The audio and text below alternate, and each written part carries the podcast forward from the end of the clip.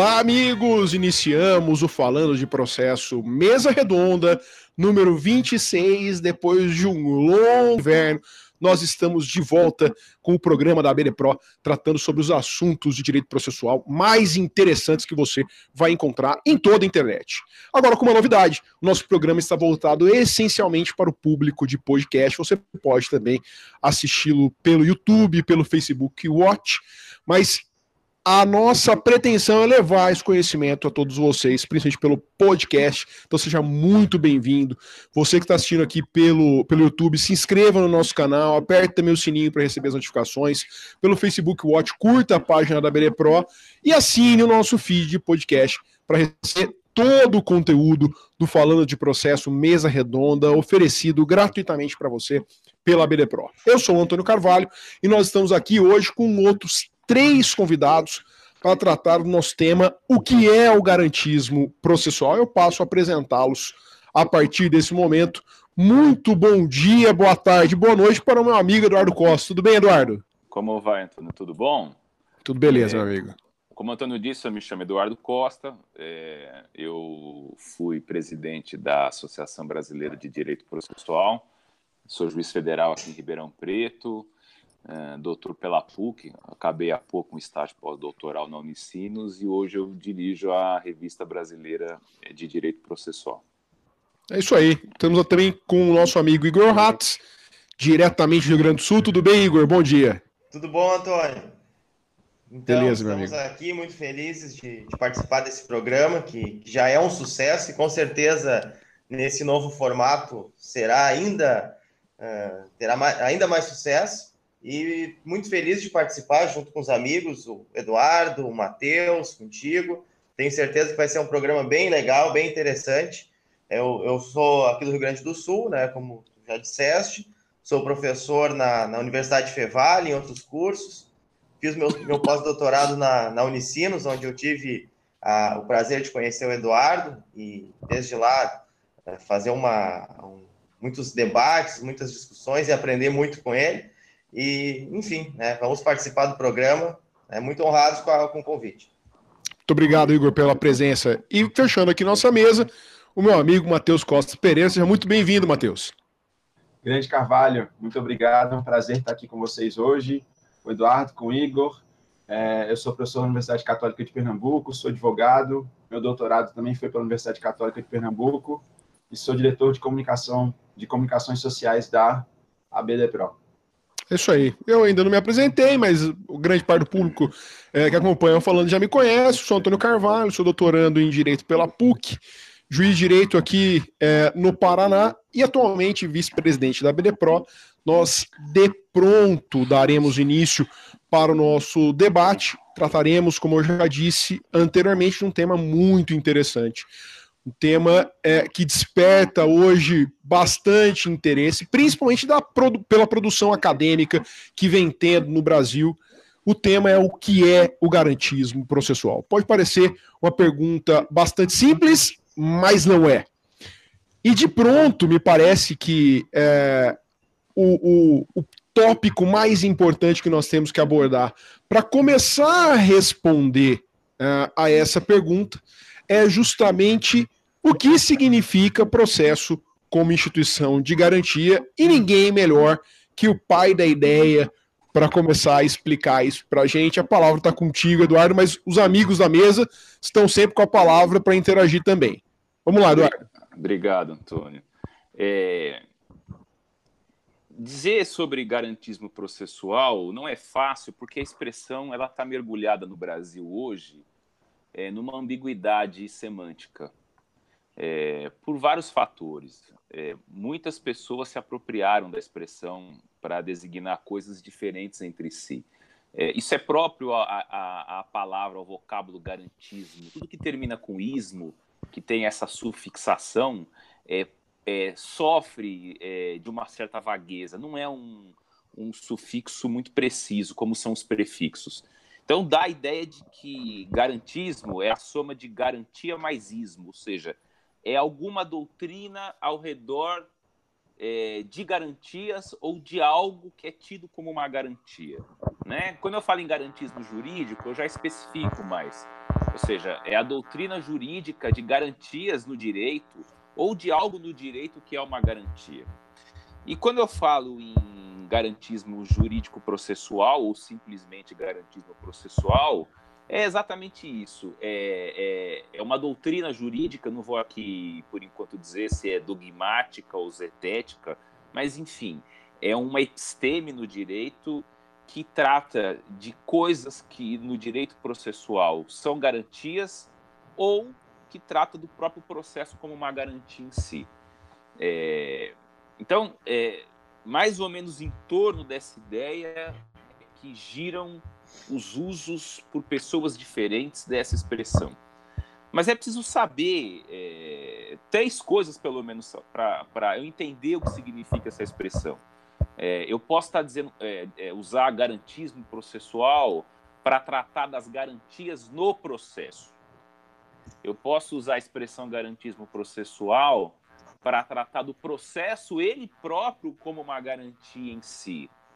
Ou então eu posso dizer que garantismo processual é só um capítulo destacado de uma doutrina mais abarcante chamada garantismo jurídico, que vê é, o direito, o direito positivo, como é, um sistema de garantias e, portanto, o direito processual objetivo como uma fatia específica desse sistema de garantias. É, e, ademais, eu preciso saber o que, que eu entendo como garantia.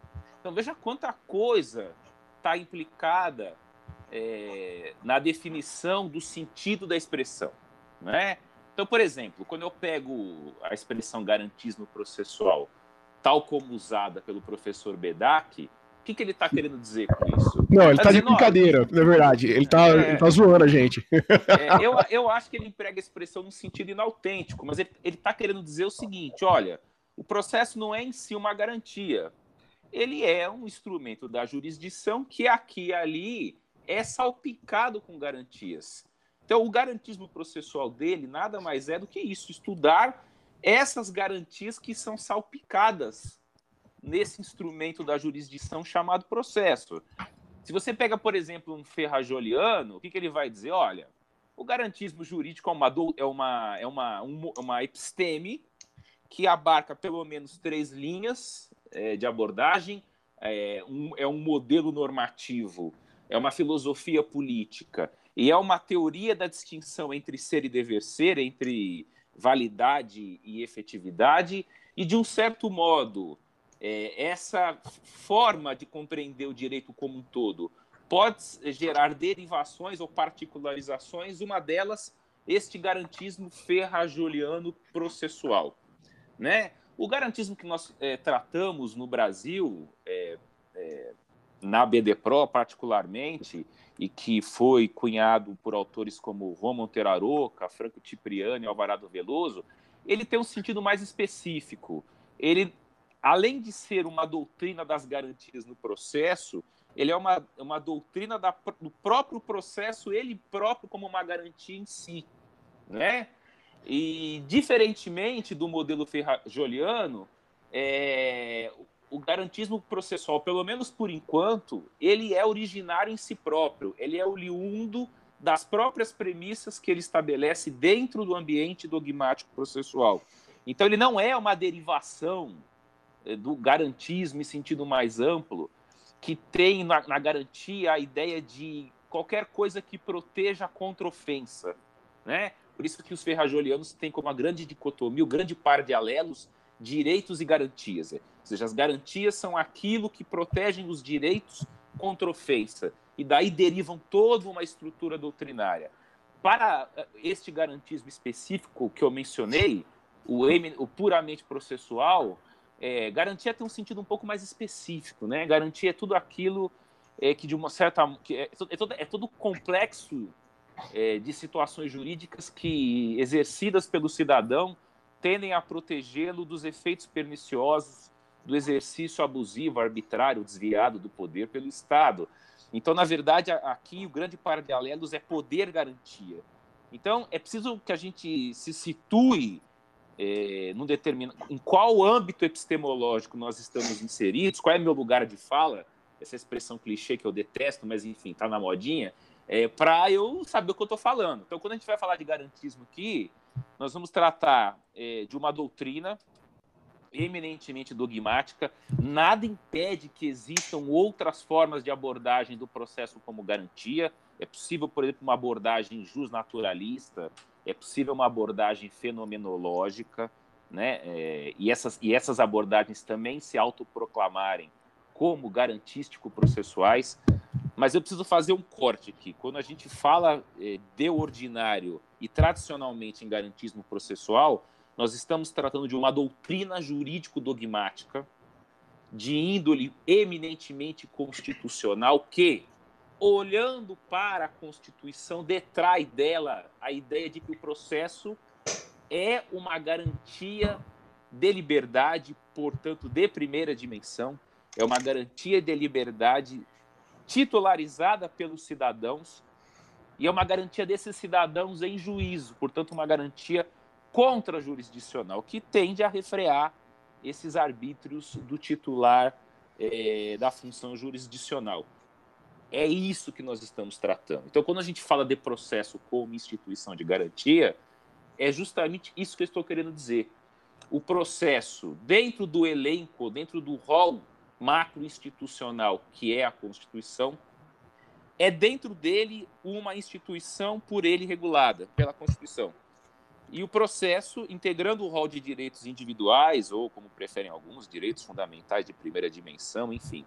O processo tem esta conotação libertária.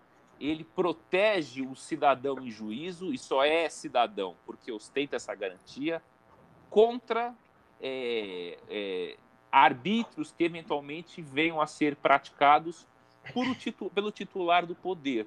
Né? É preciso ficar isso muito claro, esse sentido de garantia, porque ele é totalmente diferente do sentido de garantia que os ferrajolianos dão.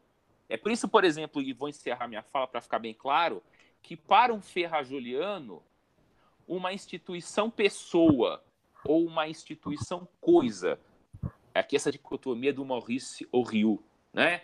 É, é, qualquer uma dessas duas, dois tipos de instituição, se, ele, se eles são funcionalizados a proteger o titular de um direito de uma ofensa, é, essa instituição ela é garantística. É por isso que na América Latina o Ferrajoli fala que o Ministério Público é uma instituição de garantia. Porque na América Latina, para além de ser o titular da ação penal, o Ministério Público muitas vezes é o Ministério Público de Defesa. Em alguns países ele é a Defensoria Pública. No Brasil, por exemplo, o Ministério Público acumula a função de defensor do povo, que os europeus chamam de provedores de justiça. O Ministério Público é titular é, de uma ação coletiva tendente a tutelar geralmente direitos individuais homogêneos e direitos difusos. As duas expressões são horrorosas, mas enfim, consagradas pelo uso. Então, o que, que diz o Ferrajoli? Dentro desse conceito, o Ministério Público é um garantidor, é uma instituição de garantia em si. Para nós, essa, essa visão não faz o menor sentido. Para nós, o Ministério Público é um, uma instituição de poder e porque ostenta poder, tende a dele abusar e precisa ser refreado por garantias ostentadas pelo cidadão, né? É, nós precisamos desenvolver garantias contra-ministeriais, porque o Ministério Público, não raro, os jornais mostram isso é, às turras, o Ministério Público costuma, não raro, abusar do poder, né? E eles têm muito poder, não é pouco poder. Então, vejam como é, os conceitos de garantia mudam completamente os enfoques dessas correntes garantísticas. Mas ninguém tem a carta patente para dizer só eu posso usar a expressão. Né? Então, cria essa, essa poluição semântica que só tem atrapalhado. Por quê? Porque é comum gente, alguns ferrajolianos, nos criticarem a partir de concepções completamente distintas. Eles partem de, de um estatuto epistemológico de premissas completamente diferentes. Essa crítica é muito comum entre os ferrajolianos e, infelizmente, entre os autores da escola mineira do processo democrático. Nós não somos uma derivação, um capítulo, uma particularização deste garantismo jurídico mais geral do Ferrajoli. Nós temos premissas e estatuto epistemológico completamente diferentes, embora usemos a mesma expressão ou uma expressão muito similar àquelas que eles usam. Então é preciso deixar isso claro para evitar um trilhão de idiotices que estão sendo ditas por aí, né? Então é, é assim que eu encerro essa parte, primeira parte da minha fala, para colocar alguns pingos nos is. É isso aí, Edu. Mas veja, é, a, acho que o propósito principal da, do nosso programa de hoje é, é estabelecer essa dessoluição semântica, né? Porque, como você bem disse, é, alguns que pouco ou nada sabem daquilo que vem sendo produzido sobre o garantismo processual no Brasil, é, nos comparam diretamente a Ferraioli e, e, por conta das discordâncias com o Ferraioli, já não concordam conosco. É, então, é um, é um argumento ad hominem contra o próprio Ferraioli que nos atinge. É, e é um argumento preguiçoso, porque per salto você se livra de estudar os autores que você está criticando. Exato. Você tem que entender os autores que você está criticando e não, não é partir. De, uma, de um outro lugar de fala que não tem nada a ver conosco. Então as críticas são muito desonestas, para não dizer preguiçosas, né? No é, não. A verdade, a verdade o, o, estudo sério hoje no Brasil é, é uma raridade. É uma crítica minha, não estou falando em nome aqui da, da ABPRO, nem, nem de ninguém da mesa, é uma crítica minha. É, mas vamos, vamos para o que, que interessa, que eu acho que o Edu tocou em alguns pontos muito interessantes, né? E, e ele, além de definir é, o, que, o que nós vemos, estamos chamando de instituição de garantia, já avançou é, para dizer que é uma instituição de garantia que estabelece liberdade para as partes contra o exercício de poder. E aqui o, o Edu ele, ele é, se concentrou no poder jurisdição. Mas a verdade é que o processo ele se estabelece como uma instituição de garantia contra qualquer poder. Tá? Essa, essa é uma visão global que me parece essencial. E, e, é por isso, inclusive, que nós falamos em processo na administração, em processo na legislação, ou como o Edu prefere, até na jurisdição, é, e também o poder na, na jurisdição, o processo na jurisdição.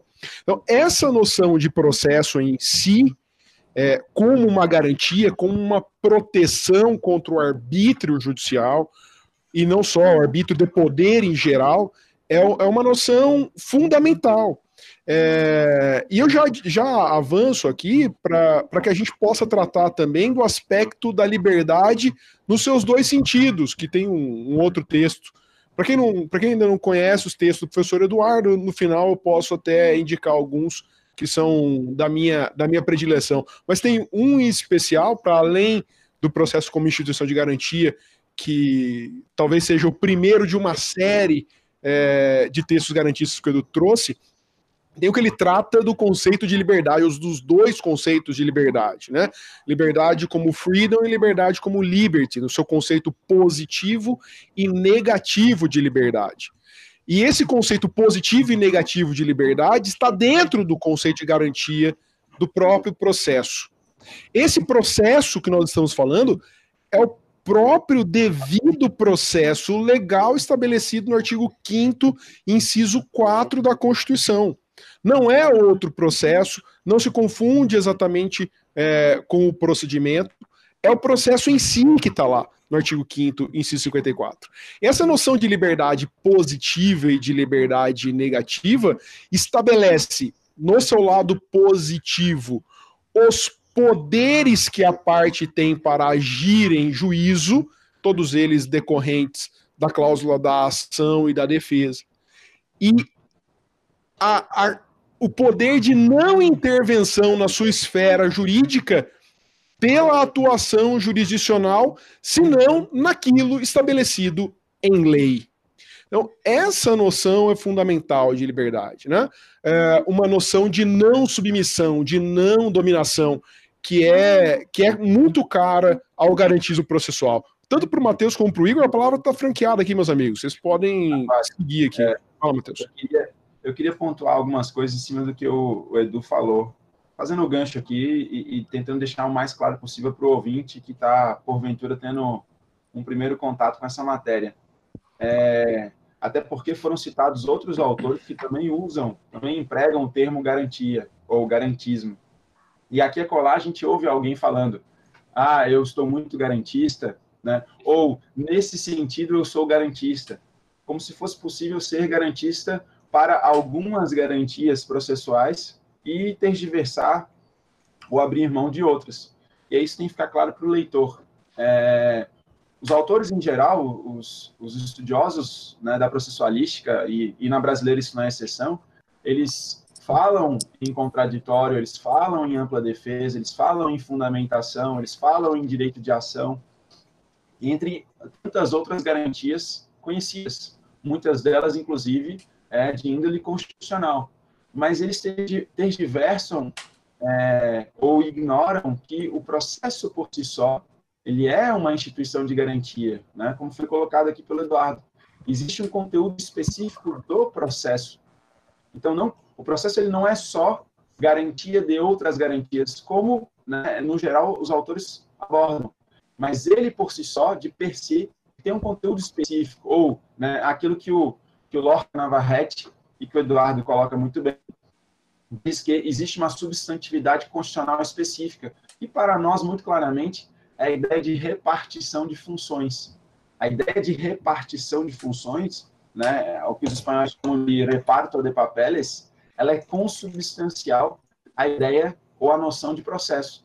E se você é, ignora ou se você tergiversa com essa garantia, então de que adianta falar das demais garantias? De que adianta falar de contraditório né, se a gente já lá na, na premissa constitucional mais elementar, mais básica em termos de noção de processo, já abriu mão. Então essa construção ela fica, é, toda essa construção ela fica é, naturalmente com suas bases comprometidas. E, e, faço aqui mais, mais dois destaques em cima também do que o Eduardo colocou. É, antes de passar a palavra, devolver a palavra para você ou passar a palavra para o Igor é que a, o garantismo processual no Brasil, tudo que a gente vem construindo, é voltando os olhos para a Constituição e com pernas próprias. Naturalmente que nós não cunhamos esse termo, esse termo ele já existe na, na doutrina hispanohablante, então, como foi bem citado aqui, né, é, não só na doutrina hispanohablante, mas sobretudo Juan Monteiro Aroca, o Alvarado Velhoso, é, na Itália, né, Franco Cipriani, sem dúvida, um dos grandes autores é, na matéria. Autor, inclusive, algo a gente, algo a gente, para que nós possamos, né, em algum momento, registrar aqui, que foi é, ignorado pelos pares né, na Itália, justamente porque defendia as ideias garantistas e por ignorado, né, leis, é, não chegaram a debater com ele, então realmente ignoravam seus trabalhos, suas publicações, mas o garantismo processual no Brasil tem pernas próprias e né, com os olhos voltados para a Constituição. E, e, e, voltando a algo específico que o Eduardo falou, do, do sufixo, o ismo. É, tem gente que, como destacava o Nelson Saldanha, é, é, mencionava o sufixo, esse ismo, para demonstrar visões que seriam exageradas, como socialismo, né, como liberalismo. Mas observem que aqui, a, se a visão é construída a partir da Constituição, e a partir não só da Constituição, mas daquilo que pode ser considerado seu núcleo fundamental, que é né, justamente a, a parte das garantias individuais, então não tem como você falar em um exagero. O ismo aqui, ele não é e não pode ser tido como sugestivo de uma visão extremada ou exagerada.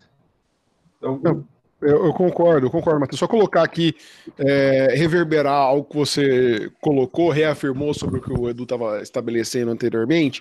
É, quando, o, na verdade, a gente precisa, precisa afirmar que o garantismo processual que vem sendo desenvolvido no Brasil é, é uma doutrina nova. Né? É uma doutrina nova que trata de velhos institutos que trata de uma revisão, inclusive histórica, de institutos clássicos. É, porque o maior problema que um doutrinador brasileiro enfrenta é, com relação ao direito processual, é que eu falo especificamente sobre a doutrina processual brasileira, é conceituar processo. Se você pergunta, se você quer quebrar a doutrina no meio, é perguntar pro, pro professor que está numa palestra o conceito de processo, ele não vai saber dizer. É simples assim, porque a gente confunde é, processo de jurisdição. Fala, fala, Matheus. Ou vai repetir um jargão sem sentido, sem se dar conta de que o jargão não tem sentido, né? É, exatamente. É, é a, a, a tônica hoje da nossa doutrina. Mas eu quero ouvir o Igor aqui nessa primeira rodada. Bom, amigos, muito bom estar aqui com vocês. Uh, eu pensava aqui, a, a, partir da fala do Matheus e do Eduardo, e eu queria acrescentar, uh, a partir disso, duas considerações. Uma sobre essa visão ferrajoliana acerca do processo, e que remete a uma ideia muito consagrada no Brasil de falar em garantia como acessórios de direitos. É, então, isso fica muito, muito claro no discurso de alguns autores que, que ora se dizem garantistas, mas numa perspectiva muito diferente da nossa, né, muito diferente da perspectiva do garantismo processual, que enxergam o, o, o processo como um, um mero acessório. E, e utilizam a expressão garantismo muitas vezes para dizer que o processo é um acessório voltado à realização do direito material, e aqui a gente entra novamente nessa questão de conceituar o processo, porque a resposta que se dá acerca do conceito de processo acaba sendo a mesma resposta que se dá a, a respeito da própria noção de jurisdição, né? e isso tem uma relação, digamos assim, histórica com o que se entende por processo, não só no Brasil, mas na própria formação da, da teoria do processo, que foi praticamente absorvido pelo poder jurisdicional. Então, uh, quando nós aqui falamos em, em garantismo processual, né, não, não é considerar o processo como um apêndice, como um acessório, como um, um reles instrumento, seja da jurisdição, como isso a gente vê mais presente nos instrumentalistas, ou até mesmo como um, um mero acessório do direito material.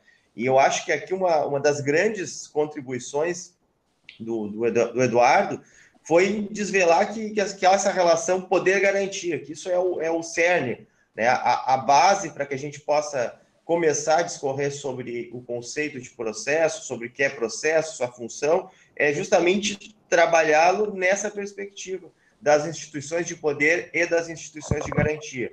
E daí, claro, o, o processo ele acaba sendo algo, uh, digamos assim, uh, menor nesse todo que é o estudo das garantias né? e das garantias voltadas a referir ao poder. Mas isso tem que ser muito, tem que ser muito claro, tem que ser dito.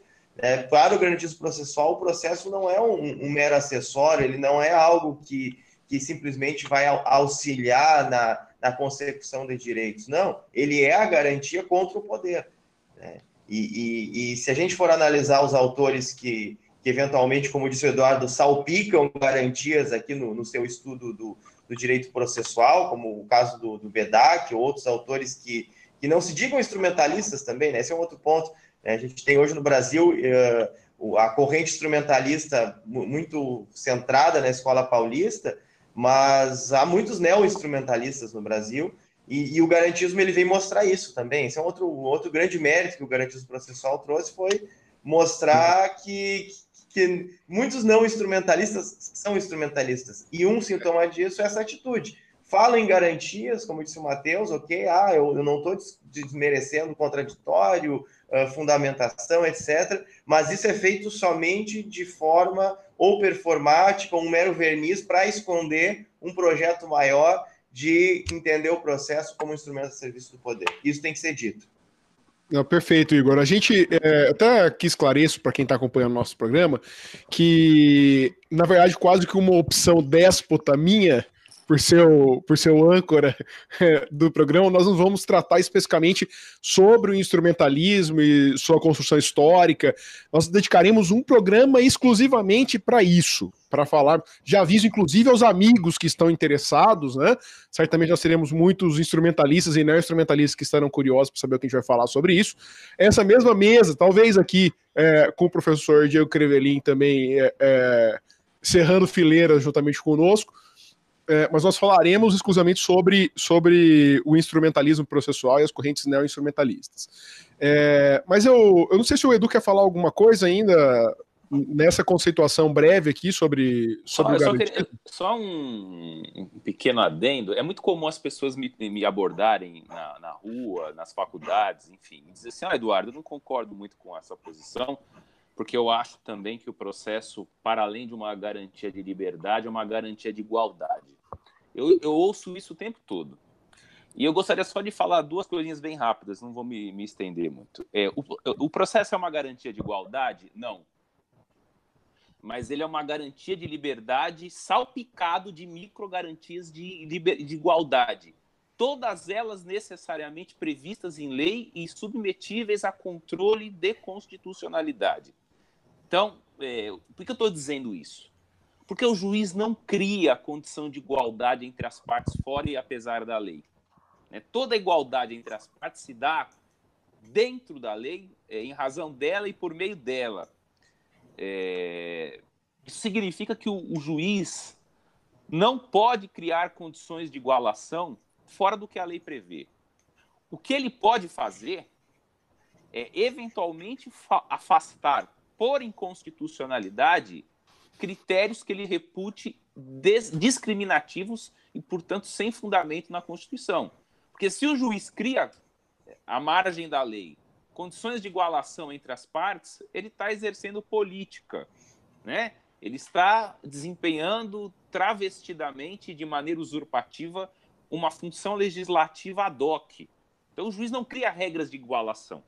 Né? O que o juiz faz, eventualmente, é, contra, é controlar a constitucionalidade de modo difuso de regras de desigualação, que ele, porventura, vem entender desproporcionais, enfim.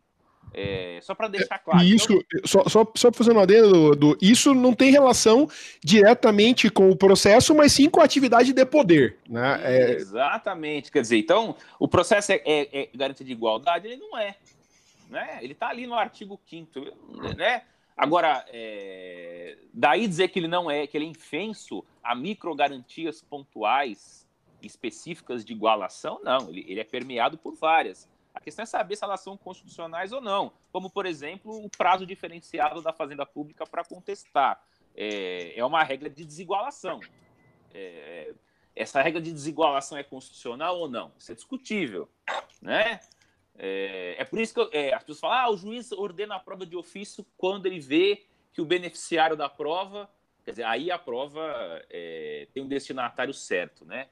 É, então ele, ele ordena de ofício a prova para proteger a parte mal patrocinada. É, tá bom, mas isso como regra de igualação não existe no CPC, no CPP, nenhum diploma legislativo até agora positivado. Ah, mas isso deflui de um, de um panprincipiologismo igualitarista. Ou seja, o que, que o juiz está fazendo aí? Ele está criando legislativamente de maneira ad hoc uma regra de igualação. É. Isso ele não pode fazer. É, é uma, é, o caso aí é de uma, uma cooperação na sua, na sua forma auxílio, né?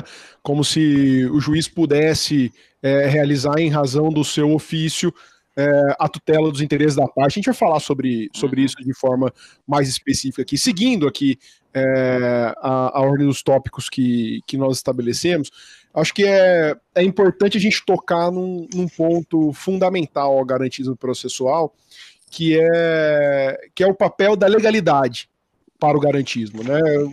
Qual, qual dos amigos aqui quer fazer essa consideração? Pode ser, posso, enfim, pode ser o Edu, pode, vai, Edu. Eu posso começar. É, eu só vou provocar para depois jogar a bola para o raquete do Igor e do Matheus, né? É, eu só vou dizer duas coisinhas, poderia dizer várias. Em primeiro lugar, o devido processo é legal, né? esse termo legal ele tem positividade, ele não está ali à toa, né? Legal é adjetivo derivado do substantivo lei, né? E lei, é, num texto constitucional, tem um sentido bem específico.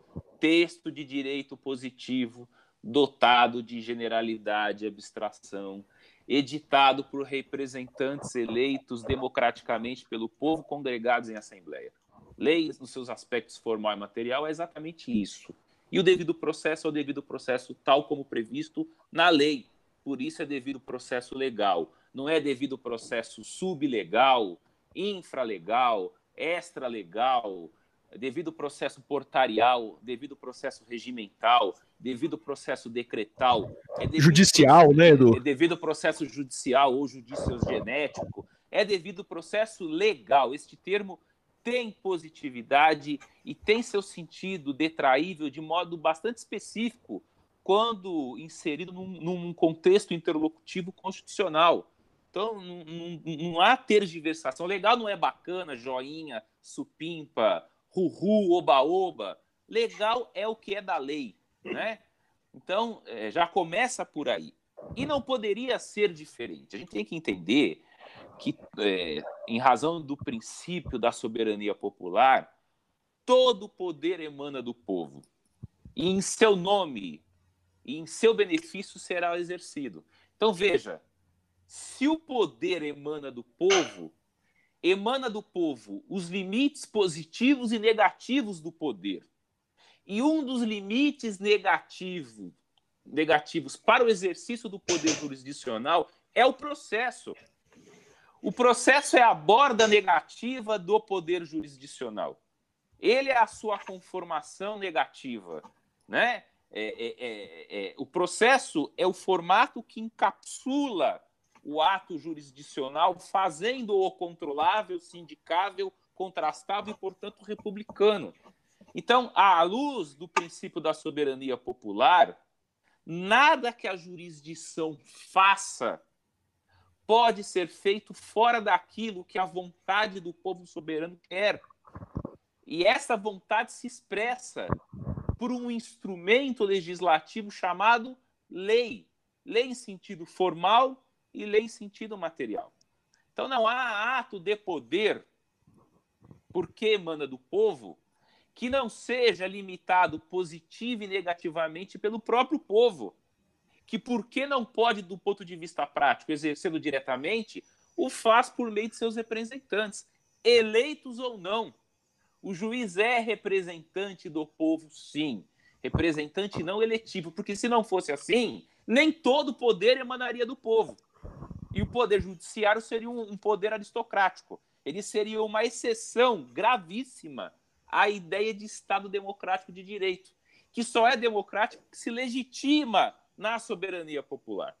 Então, é só por esse, só entre aspas, só por esses dois fundamentos já se vê que o princípio da legalidade é um princípio axial do sistema processual. E não há manual, curso, tratado de direito processual civil, penal, o que quer que seja, que fale eh, do princípio da legalidade processual. Todo mundo fala de princípio do juiz natural, princípio da instrumentalidade das formas, da economia processual, agora o princípio supimpa pós-moderno, salve-salve, é o da eficiência, enfim, todo mundo trata disso.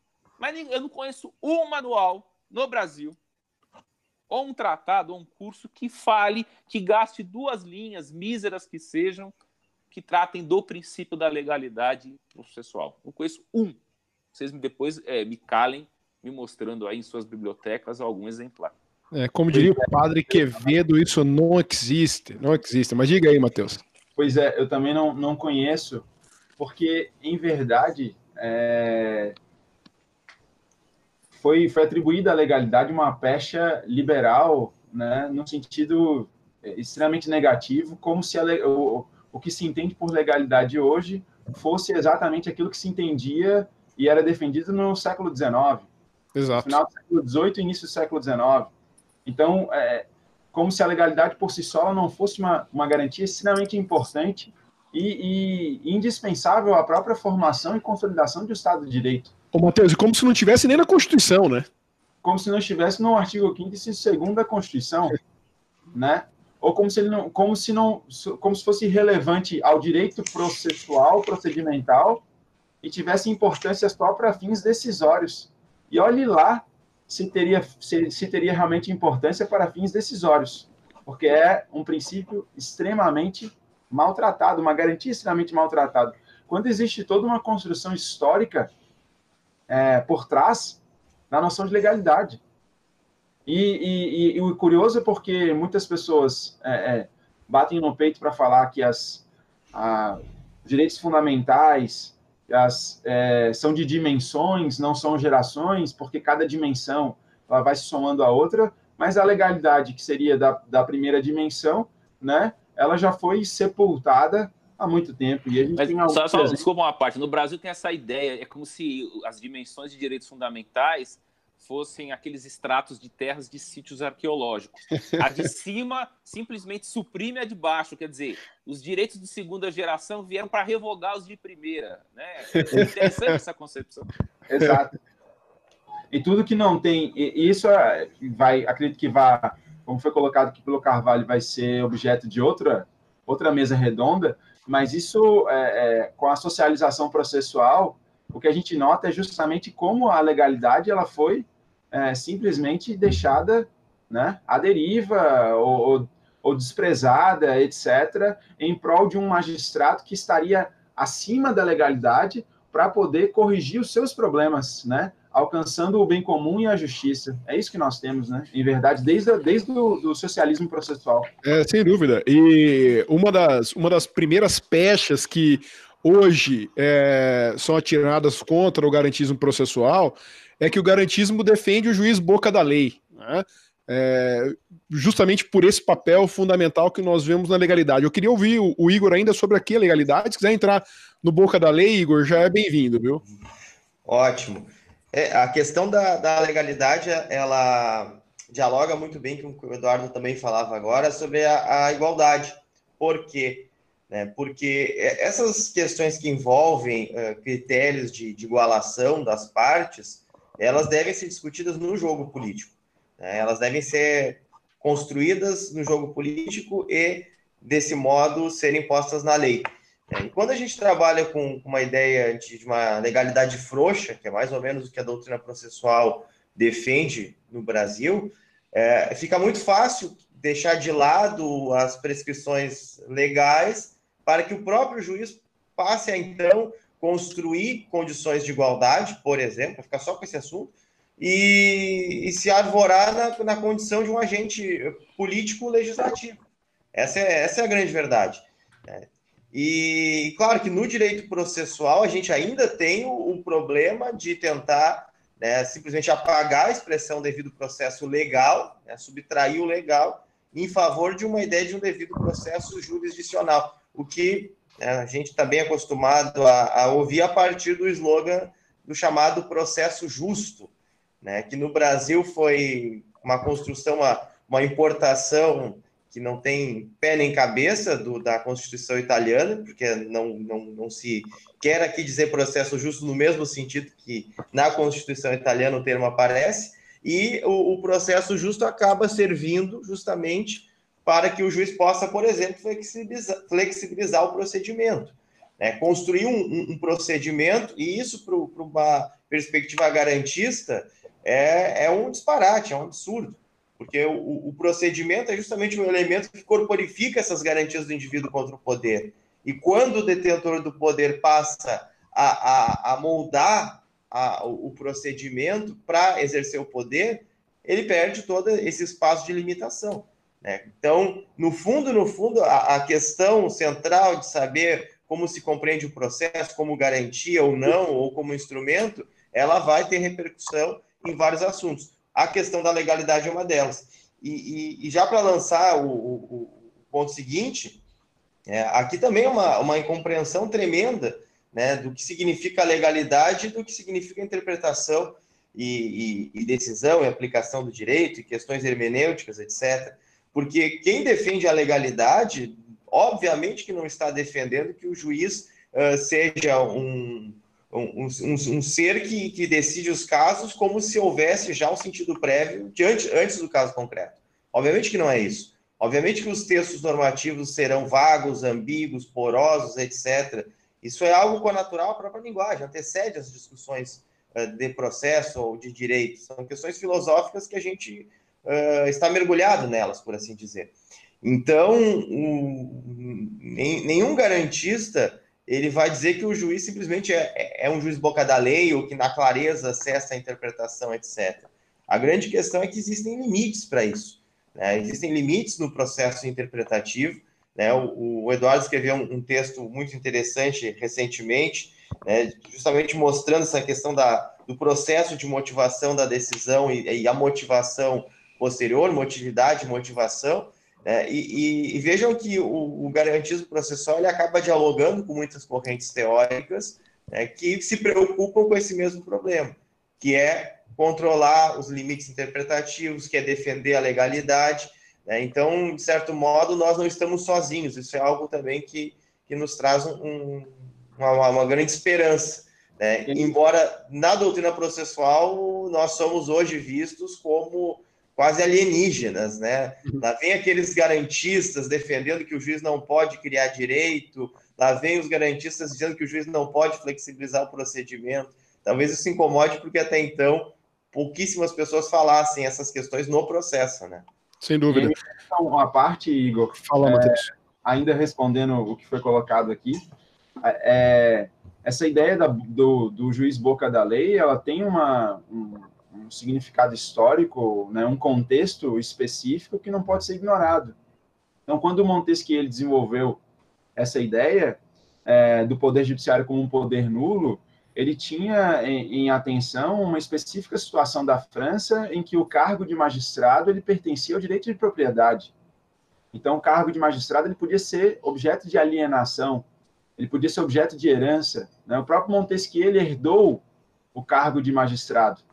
Daí a ideia de que, é, e, e, claro, né, fora as concepções é, da época, no sentido de que a lei ela era uma manifestação, uma expressão da vontade popular, que é, né, e continua sendo, mas assim, já com outros outros significados, mas que continua sendo essa mesma ideia.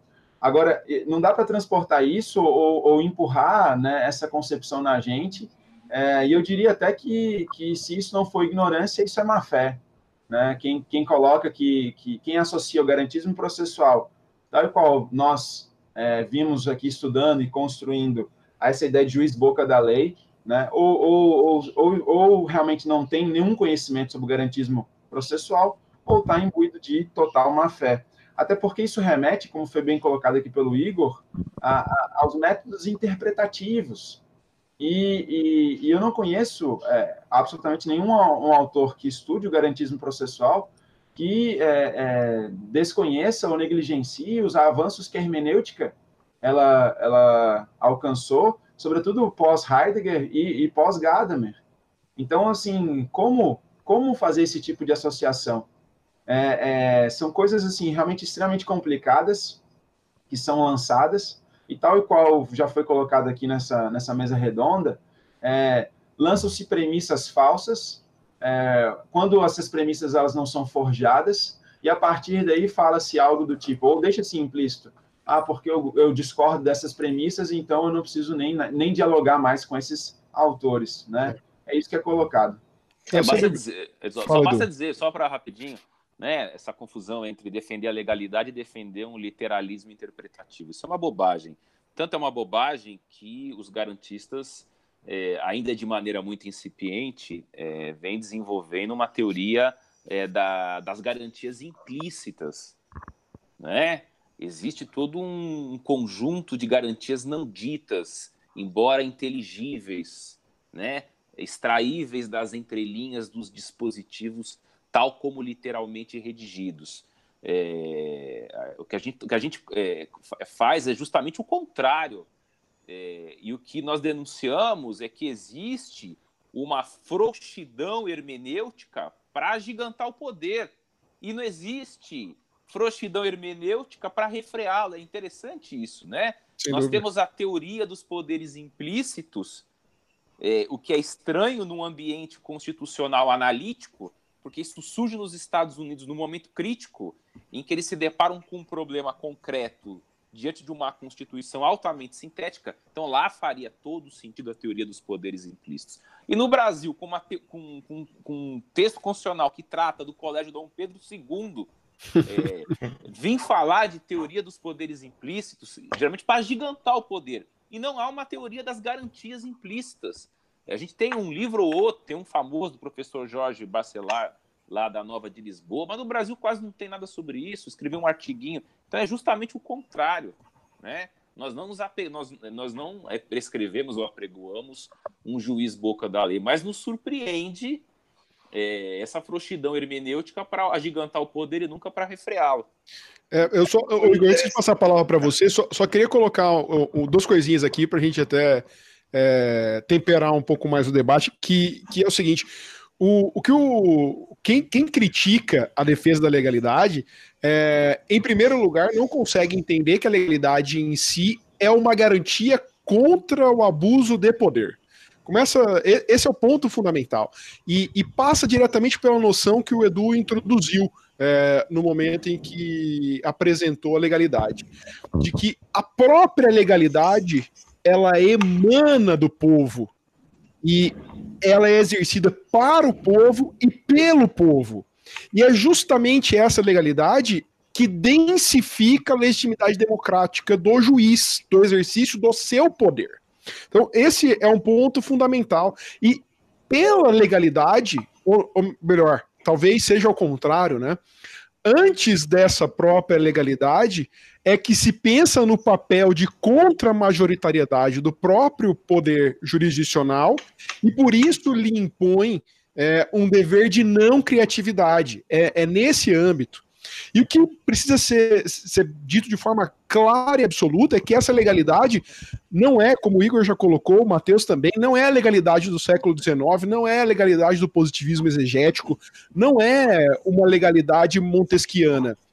É a legalidade pós-Constituição de 1988, ou seja, respeito às regras e princípios constitucionais e à lei, amigo. É esse é o ponto fundamental que deve se entender por legalidade, é a legalidade defendida é, pelo garantismo processual. E, e nisso eu pulo para a noção que o, o, Igor trouxe de processo justo.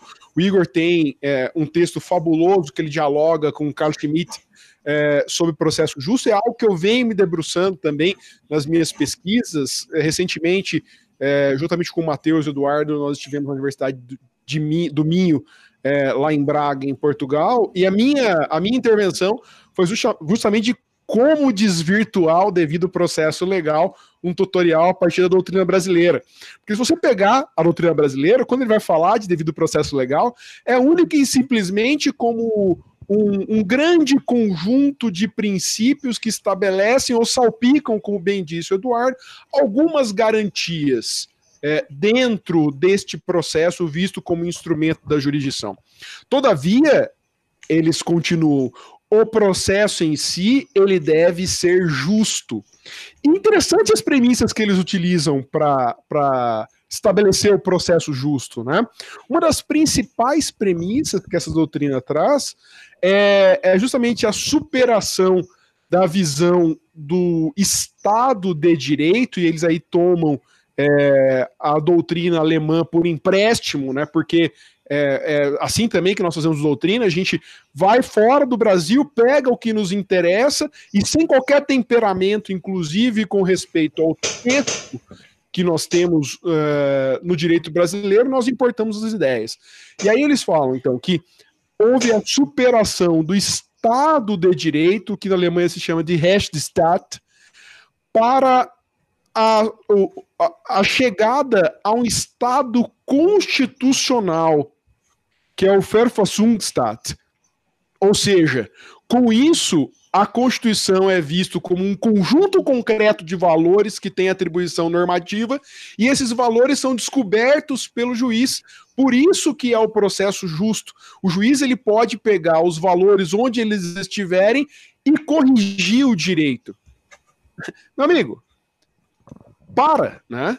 Vamos lá, isso é uma. Primeiro, isso é uma visão do constitucionalismo, é uma teoria que você não pode normatizá-la pelo simples fato de ser teoria.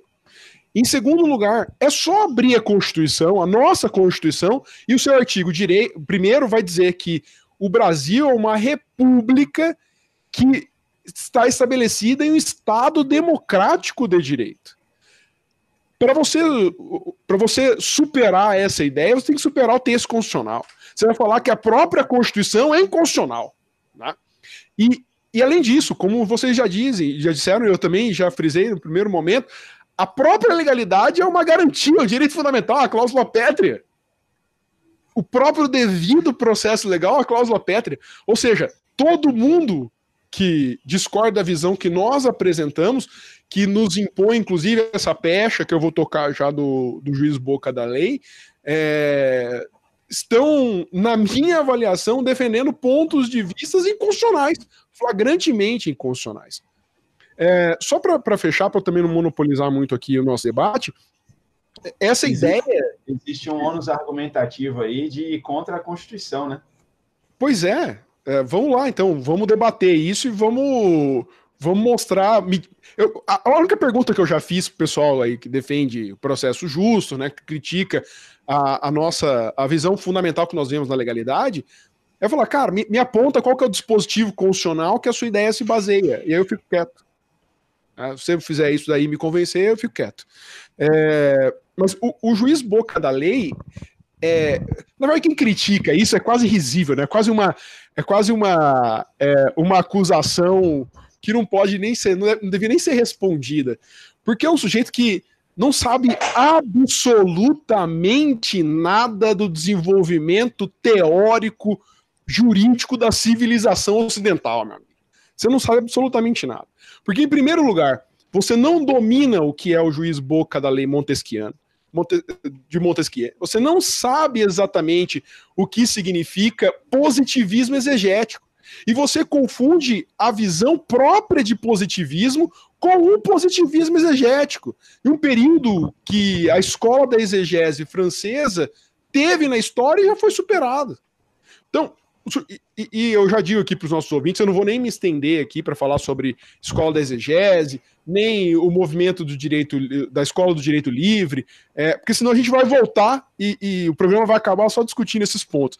É, me parece que é um tema importantíssimo nós tratarmos sobre positivismo jurídico em um dos nossos próximos falando de processo. É, mas quem, quem estabelece essa ideia é que não conhece nada de positivismo, absolutamente nada. E como o Matheus bem disse, eh, não sabe nem o que Kelsen apresentou posteriormente na construção da teoria da norma jurídica e nem na sua interpretação. Porque a verdade, Igor, que me parece é o seguinte: é, o pessoal, principalmente, que, que defende a visão contrária à nossa, se estudasse um pouquinho mais é, dos clássicos, se eles se apoiassem exclusivamente na teoria da interpretação de Kelsen, já daria para eles um mar de abertura é, para as ideias deles, né? Porque a, toda, toda a nossa defesa é, é uma defesa pós-kelseniana, inclusive, né? De superação da ideia da descrição é, nossa ideia de legalidade, nossa ideia de interpretação jurídica, inclusive. É, então, esse é um, é um ponto que me parece também fundamental. O pessoal é, pouco sabe sobre o que diz. E, e a, o único fundamento que realmente é, diz respeito a essa acusação de juiz boca da lei é o que nós estabelecemos como o freio para a atuação do poder. Pelo simples fato de que nós defendemos um juiz, ou como qualquer outro poder da República, limitado, e o processo impõe limites e a lei impõe outros tantos, é que o pessoal fica, fica já melindrado. Como assim você quer um juiz é, limitado? Como assim você não defende um juiz é, empoderado, um juiz que pode corrigir os malfeitos que nós temos no mundo? Parece que esse é o ponto. Eu acho que o Igor queria falar. É, isso é esquizofrênico, só para acrescentar, porque eles é, nos acusam de é, propulsores ou apólogos do, do, juiz boca da lei, mas se esquece de que eles são apólogos do juiz boca da jurisprudência. Então é trocar seis por meia dúzia, porque a jurisprudência, por meio de seus precedentes, também é textualidade, como textualidade é dotada de má redação, vagueza, é, defini definições deficientes, né? Então é achar que vão resolver o problema crônico da ambiguidade da linguagem, criando precedentes vindos de um tribunal que, segundo eles, têm poderes gnósticos e salvíficos de produzirem textos com sentidos muito mais unívocos do que aqueles produzidos pelo poder legislativo. Né? O Igor há pouco produziu um texto brilhante sobre isso e já mostra um pouco da insinceridade. E só para acrescentar, essa doutrina é, que vem colocando a figura do juiz é, acima das partes, do próprio caso e quando não da própria lei, é, me parece que do ponto de vista psicanalítico é uma doutrina infantilizada, é, para não dizer mimada, porque o mimado, em último grau, o infantil, ele tem essa dificuldade de aceitar a realidade tal como ela é posta. Né? Ele não consegue aceitar que fora dele há uma realidade objetiva externa que o constrange. Então, como ele não aceita a realidade, ele não se curva a ela e tenta modificá-la. Não é? é exatamente isso que os doutrinadores é, pós-modernos, especialmente no Brasil, fazem. Como eles não aceitam o delege é, lata, eles propugnam algo de lege ferenda e vendem o, de lege ferenda como se fosse de lege lata. Ou seja, eles corrompem a realidade, eles negam a realidade porque eles, de maneira mimada, não se curvam a ela. É, e não se curvam nem do ponto de vista doutrinário, não se curvam do ponto de vista hermenêutico, porque o texto não os constrange, a tradição não os constrange, nada absolutamente os constrange. Então, é, alguns autores é, são os artífices da confusão diabólica entre o delege lata e o é. delege ferenda, porque são sujeitos da modernidade, como diz o professor Lênio e toda a tradição hermenêutica, eles são sujeitos egóicos e ególatras da modernidade que não se constrangem por absolutamente nada muitas vezes nem propriamente pelo objeto que, lhe é, que lhes é colocado à frente, porque eles não aceitam a realidade como um dado objetivo externo constrangedor. Né? Então é isso que a gente vive ao fim e ao cabo. Uma doutrina infantilizada e mimada, que não aceita o direito posto, porque se o direito não agrada, ela faz o direito ser como ela quer que seja. É exatamente isso que a gente vive hoje. É, o, tem uma pergunta. Em, em, vira e mexe banca de doutorado, o professor Nelson Nery, que é meu orientador lá na PUC de São Paulo, é, ele faz, ele pergunta: olha, eu li isso aqui, sua tese, com muito interesse, muito interessante. Só queria saber o seguinte: é, é, a única pergunta que eu vou fazer: essa tese é de lege lato ou de lege ferenda? É, Normalmente, quando ele. Normalmente, quando ele. Você sabe, você foi também orientando o professor Nery. É, normalmente, quando ele faz isso, é que ele tem certeza que o sujeito está falando de lege ferenda. É por isso que na minha tese eu coloquei um modelo de lege ferenda. Eu fui muito claro no meu texto. Que tem alguns potenciais de lege lata. Sim. Porque o pessoal não faz essa, não faz essa distinção, eles simplesmente é, partem de uma realidade idealizada e a partir daí pregam, prescrevem ao invés de descreverem, né? É, a doutrina, a doutrina no Brasil. Né? Fala, Matheus. E, desculpa, Igor. E constroem modelos ideais e tomam é, por reais aquilo que é ideal e aquilo que eventualmente nem mesmo em tese, nem mesmo em abstrato é factível, diga-se de passagem. É, pois é. É, é, é a, a, doutrina no, no, Brasil, principalmente no, no, no direito processual, ela, ela passou a ocupar um papel que não é o papel da doutrina, pelo menos ela não é clara nisso, né? Porque ela tem uma pretensão de construir normas jurídicas, é o que acontece. Se a gente for pegar, vamos pegar um, um simples exemplo, que com certeza vai ser tema de, de outro programa, a, a, a, tal da cooperação processual. Os deveres de cooperação são deveres construídos pela doutrina sem um dispositivo normal, legal. É porque eu quero, Igor. Ou e isso tem outro problema junto, né? Essa, essa, esse amor que, que a doutrina processual tem por cláusulas gerais, que, que no, na, na, própria Alemanha foi duramente combatida, né, que no direito civil tem sido recentemente combatida no Brasil, porque ela tem gerado, praticamente acabou com, com a autonomia do, do direito civil no Brasil, e no processo foram abraçadas as cláusulas gerais como se fossem a, a grande salvação. Por quê? Porque é o espaço a partir do qual a doutrina se coloca na condição de legislador. É isso. Não, e na verdade, por vezes, a doutrina nem se coloca no papel de legislador, ele coloca o próprio juiz, ou principalmente os tribunais superiores, no papel de legisladores e passam a prestigiar acriticamente a posição dos tribunais superiores. Esse é o ponto, porque a doutrina no Brasil, a doutrina é, que faz esse tipo de trabalho, é uma doutrina essencialmente apologética. É uma doutrina que apenas abraça o poder pelo exercício do poder.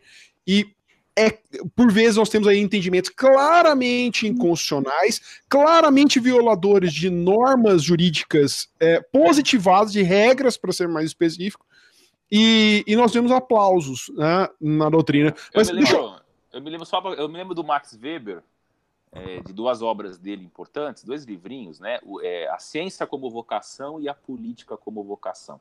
O que nós temos assistindo hoje, agora lembrando o Mário Ferreira dos Santos, é uma invasão vertical de bárbaros da política na ciência, né? Gente vocacionada para a política e que não tem a dignidade de largar a ocupação jurídica e concorrer a um mandato eletivo, é, usa esse dom, essa vocação para a política no direito. Poxa, vão se candidatar a deputado federal, a senador, ao invés de ficar ocupando cargo no Supremo Tribunal Federal, no STJ ou no Poder Judiciário em primeira instância, né? Ou então, é, é exatamente isso. Então, nós estamos vivendo o quê?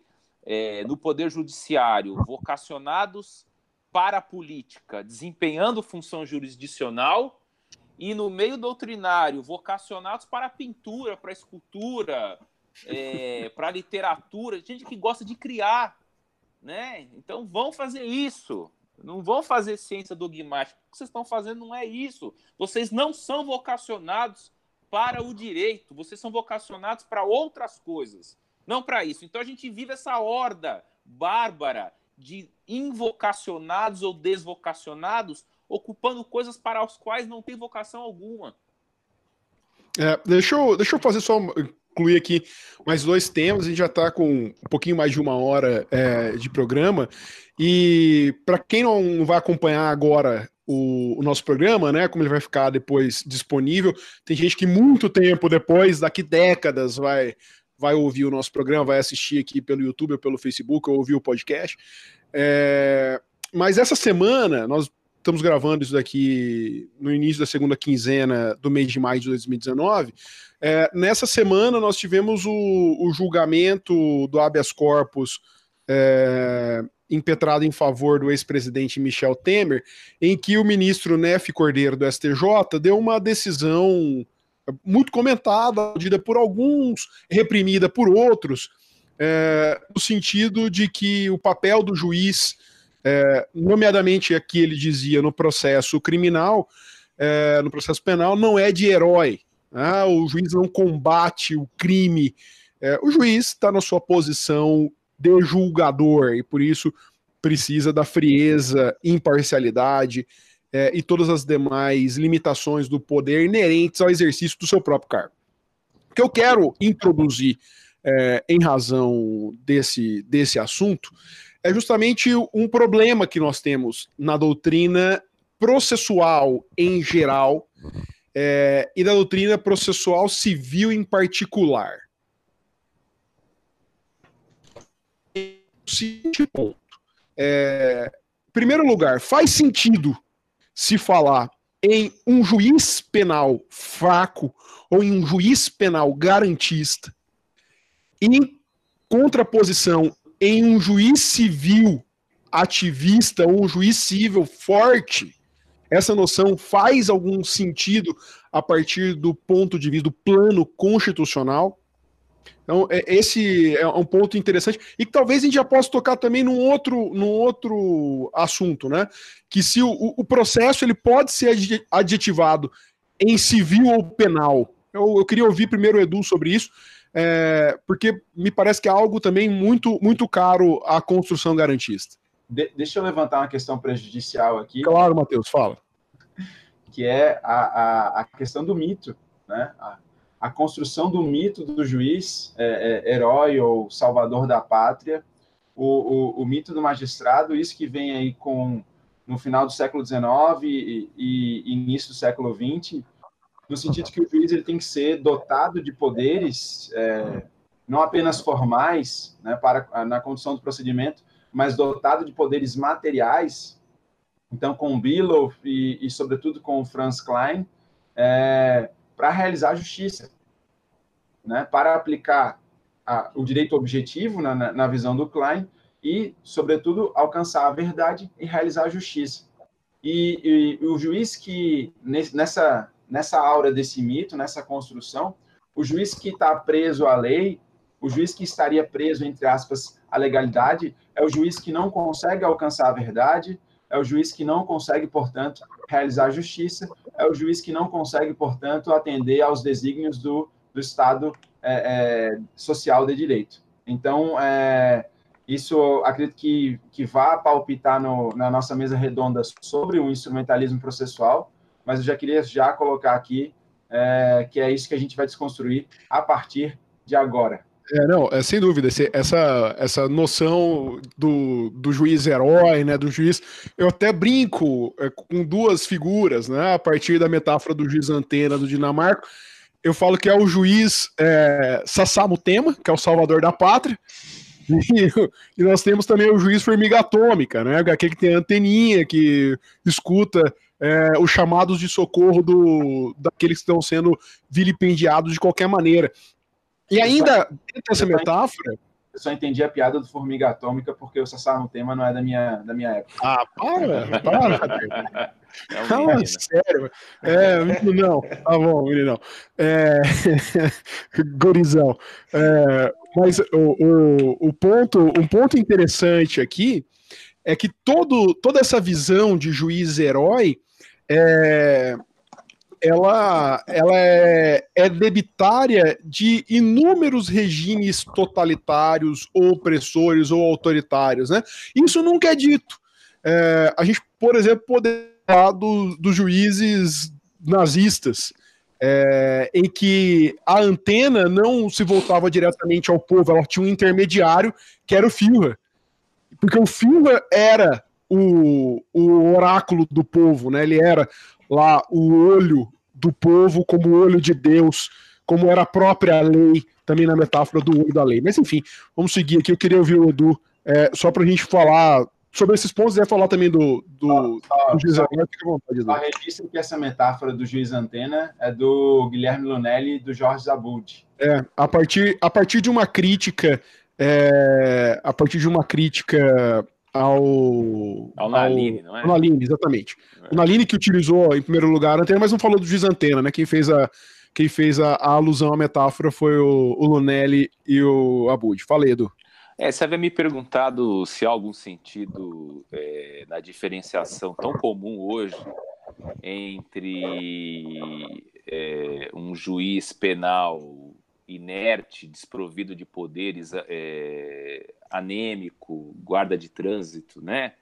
E um juiz civil ativista, forte, dotado de amplos poderes, maiormente poderes instrutórios, é, enfim, é, é, óbvio que essa, essa, é, essa, essa distinção ela não tem a menor justificativa. Basta, eu peço às pessoas que me defendem isso, ah, porque o processo é, civil deve obedecer a um paradigma instrumentalista e o processo penal deve obedecer a um paradigma é, garantista. Então, vocês me mostrem qual é o dispositivo do texto constitucional que legitime essa diferenciação, esse distingue esse distinguishing.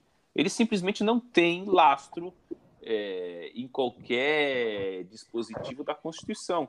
Não, sem razão, a Constituição, quando trata de garantias no processo e quando trata do próprio processo, o devido processo legal, como uma garantia em si, é, não usa o adjetivo civil, penal, extra-penal, extra-civil, trabalhista, eleitoral, tributário, administrativo, ou o que quer que seja. Né? É, é, o processo em si, como garantia de liberdade, ele é inadjetivável, porque o processo é um instituto de direito constitucional. Né? Ele, é, ele integra o clube privilegiado das garantias individuais do cidadão contra o Estado. Não só contra o Estado, mas, mas é, contra o Estado. E, portanto, esse instrumento que esse instrumento não, esse essa garantia que é, é protetiva do cidadão em juízo, ela se dá independentemente do ramo do direito material e, portanto, da estrutura procedimental infraconstitucionalmente instituída, é, é, diante da qual as partes vão se deparar. Né? O ramo do direito material é indiferente para que o processo concretizado numa garantia infraconstitucional, concretizado num procedimento infraconstitucional, é, é, é, indiferente a, a, isso. Ou seja, é, pouco importa as particularidades do caso concreto, os interesses em jogo, o ramo do direito material aplicado, enfim. Independentemente disso, o procedimento a ser construído, civil, penal, trabalhista, eleitoral, tributário, administrativo, ele tem de ter um sentido e uma força garantística, né? Então, é, tanto, no, tanto no âmbito é, procedimental civil, tributário, administrativo, trabalhista, penal, em todos eles, é, o tônus garantístico há de ser o mesmo. E, portanto, as limitações ao juiz são idênticas. É, um exemplo claro disso é a garantia da imparcialidade. O juiz não é mais ou menos imparcial no ambiente trabalhista, no ambiente, e especialmente é bom dizer isso, no ambiente trabalhista. Né? o juiz trabalhista há de ser tão imparcial quanto o juiz penal, tão imparcial quanto o juiz civil. É por isso que eu vou escrever, estou preparando um texto sobre isso. Não faz muito sentido cada diploma procedimental criar o seu próprio rol de quebras de imparcialidade mediante suspeição e impedimento. Porque suspeição e impedimento constituem um tema de direito processual e, portanto, de direito constitucional. Ele é supraprocedimental. Não faz sentido um rol, como a gente tem hoje. O rol de causas de suspeição e impedimento no CPC é maior do que no CPP. Isso não tem o menor sentido. Não é porque o juiz penal tem de ser mais imparcial do que o juiz civil, porque ele lida com, ele lida com bens jurídicos mais relevantes como a liberdade. Não tem o menor sentido. Ele, não tem, ele tem que ser igualmente imparcial em qualquer âmbito procedimental, porque em qualquer âmbito procedimental tem de se concretizar um processo como garantia de liberdade do cidadão. Então, isso já mostra a esquizofrenia de se tratar é, juiz civil, juiz penal, processo civil, processo penal, o que muda são os procedimentos em função, muitas vezes, e quase sempre, do ramo do direito material a ser aplicado e do tipo de pretensão de direito material resistido ou insatisfeita no ambiente é, procedimental civil, ou no caso do procedimento penal, em função de uma ação de direito material específica que não se liga a nenhuma pretensão, que é a ação material punitiva. Né? Essa é a questão. Então vejam como, a, a, a, como diz o Roman Teraruca, que tem um livro só sobre isso, é, vejam, as, vejam se as esquizofrenias que essas separações causam. E eu dei aqui o exemplo, poderia dar outros, da imparcialidade, que mostra bem o grave problema dessa setorialização, é, dessa, dessa, desse, desse excesso de setorialização do processo, que não é setorializável, repito.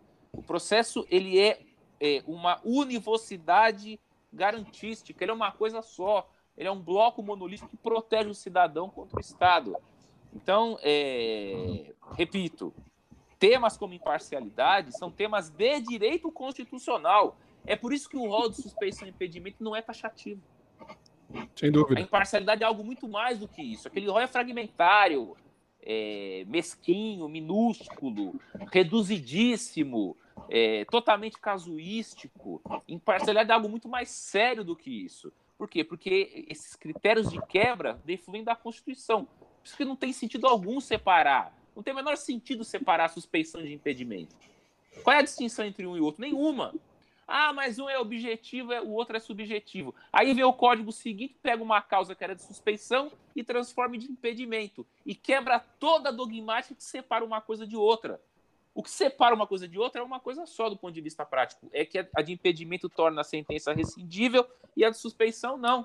Mas será que não existem causas de suspeição gravíssimas que também ensejariam da mesma forma a rescindibilidade do julgado? Tem causas gravíssimas ali, piores até objetivamente do que as causas de impedimento. Não, e Edu, e, Edu e, e, e, o que, que há de cientificidade por trás disso? Nenhuma. Da onde então, surgiu isso? Quem, é, quem... Vejam os problemas que falar, se falar em é, juiz civil, juiz penal, processo civil processo penal causam. Causam monstruosidades como essa, com as quais nós nos acostumamos há décadas, há, há séculos, né? É, o, que eu quero, o que eu quero colocar aqui, só para pimentar um pouco o debate, eu vou passar para o Igor. Só para é... complementar, por fim. Fala, Veja como isso é esquizofrênico. Até hoje ninguém sabe bem o que é ação de improbidade administrativa. ah, é? Então aí como é que eu faço? O juiz é civil, é, então, só que ele não pode ser ativista como juiz civil, porque aí é como se fosse juiz penal. Mas não é juiz penal, então não é processo penal, eu não posso é, imputar aos, aos, aos réus as mesmas prerrogativas de foro do processo penal para autoridades públicas. Então fica essa esquizofrenia maluca. Qual, então gera qual é o papel do, do juiz na ação de improbidade? De improbidade. É, é, nasce daí esse tipo de problema. É esquizo... A doutrina sobre improbidade é das coisas mais esquizofrênicas que eu conheço no Brasil. É, sem dúvida. É, e, e aí você vê, o, o, e aí entra, entra a grande incongruência é, da importação da doutrina ferraioliana é, para o, o, comparada com a nossa, com a nossa construção, é, como que o Ministério Público é um, é um garantidor na improbidade, né? não há garantia ali. Mas enfim, esse é um, um, tema que depois eu posso puxar.